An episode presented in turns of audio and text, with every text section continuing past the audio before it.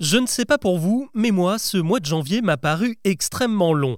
Mais il paraît que c'est normal, car entre les fêtes de décembre et les vacances d'hiver, il n'y a pas grand-chose qui vient casser le rythme de ces 31 premiers jours de l'année. Bref, le mois de février est là, et avec lui quelques changements à prévoir dans notre quotidien. Avant d'aborder les autres infos du jour, je vous propose donc de faire le point sur ce qui nous attend. Bonjour à toutes et à tous, et bienvenue dans Actu, le podcast qui vous propose un récap quotidien de l'actualité en moins de 7 minutes c'est parti alors autant vous le dire tout de suite, ce n'est pas le train des bonnes nouvelles qui nous attend ce mois-ci car février va symboliquement rimer avec inflation.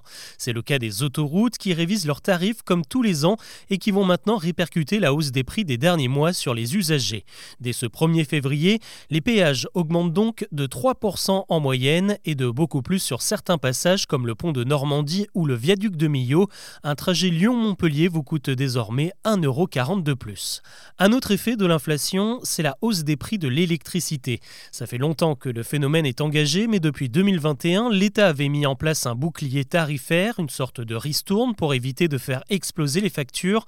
Problème, ce bouclier est en train de disparaître pour permettre à l'État d'investir dans de nouvelles centrales électriques et devenir un peu plus indépendant à l'avenir.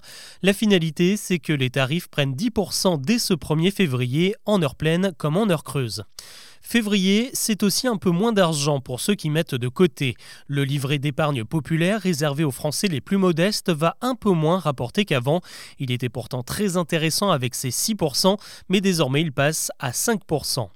Une bonne nouvelle quand même, c'est qu'Internet va devenir un tout petit peu plus respectueux avec nos données à partir de ce mois de février. À compter du 17, le Digital Service Act, une loi européenne, entrera en vigueur et obligera tous les sites à nous dire comment fonctionne leur algorithme qui nous propose de la pub.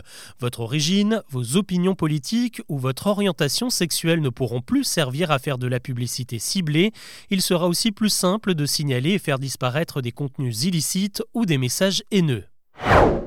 L'actu aujourd'hui, c'est aussi le ton qui monte près du marché de Ringis. Ce mardi, une quinzaine d'agriculteurs ont été placés en garde à vue et plusieurs dizaines de tracteurs venus d'Agen ont été stoppés par les forces de police. Un jeu du chat et de la souris s'est alors engagé. Certains ont coupé à travers champs pour contourner les barrages des forces de l'ordre. Les premiers membres du convoi sont arrivés à Ringis en milieu d'après-midi. Le reste doit arriver dans la soirée. Et pendant ce temps, la grogne commence à avoir des effets. Le ministre de l'Agriculture a annoncé le déblocage de 80 millions d'euros pour aider les viticulteurs en difficulté. À Bruxelles, la Commission européenne souhaite limiter les importations de produits en provenance d'Ukraine. Elle pourrait aussi accorder des dérogations sur les mises en jachère qui obligent les agriculteurs à laisser un certain nombre de leurs terres au repos. Et il n'y a pas que les campagnes qui sont en colère, les profs eux aussi prévoient de passer à l'action ce jeudi avec un appel national à la grève. Le mouvement a été en partie déclenché par la nouvelle ministre Amélie Oudéa-Castera qui a récemment dénoncé les failles de l'école publique, notamment avec le manque de remplaçants. Les enseignants, eux, en profitent pour réclamer plus de moyens et des hausses de salaire. Selon le SNU, le principal syndicat, deux profs sur cinq pourraient manquer à l'appel ce jeudi dans le primaire. Ils ont jusqu'à minuit pour se mettre d'accord. Après plusieurs mois de discussions et de prise de bec, les négociations entre les fabricants et la grande distribution se terminent ce mercredi. C'est le moment où les supermarchés vont savoir combien vont leur coûter leurs produits pour ensuite déterminer leur prix en rayon. A priori, il ne faudra pas s'attendre à une baisse spectaculaire des prix, ce sera même une petite hausse moyenne de 3% environ. Décidément, on a connu des jours un petit peu plus positifs dans l'actu. Le ministère de l'Intérieur, lui, dévoile son bilan de la délinquance pour l'année 2023 et les chiffres ne sont pas bons. La plupart des catégories de crimes et de délits ont augmenté l'an dernier en France, en particulier les tentatives d'homicide, les coups volontaires et bien sûr les dégradations dont les chiffres ont explosé pendant les émeutes. Les violences sexuelles, elles aussi, sont en hausse, ce qui s'explique par la libération de la parole engagée depuis le mouvement MeToo en 2018 selon la police. En revanche, ça va un peu mieux dans les transports où les vols sont en nette baisse malgré les records touristiques de l'été dernier. La majorité des délinquants a entre 15 et 24 ans. La sécurité, c'est aussi ce qui pousse Gérald Darmanin à réduire la voilure pour la cérémonie d'ouverture des Jeux Olympiques l'été prochain. Ce mardi, il a annoncé que seulement 220 000 personnes auront accès à la partie haute des berges de la Seine pour assister à l'événement contre 300 000 prévus auparavant.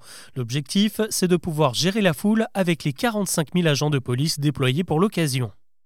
On termine avec une grosse décision. Universal Music, la plus grande major de l'industrie musicale, vient de décider de bloquer l'intégralité de son catalogue sur TikTok. La faute aux négociations qui n'ont pas abouti, notamment sur la rémunération des artistes lorsque leurs titres sont utilisés dans les vidéos postées sur la plateforme. Concrètement, ça veut dire que dans quelques jours, il ne sera plus possible d'utiliser des chansons de Taylor Swift, The Weeknd, Stromae ou des Black Eyed Peas sur le réseau social. Malgré son milliard d'utilisateurs, TikTok ne pèse que 1% sur le chiffre d'affaires d'Universal, qui a donc euh, décidé de s'en passer.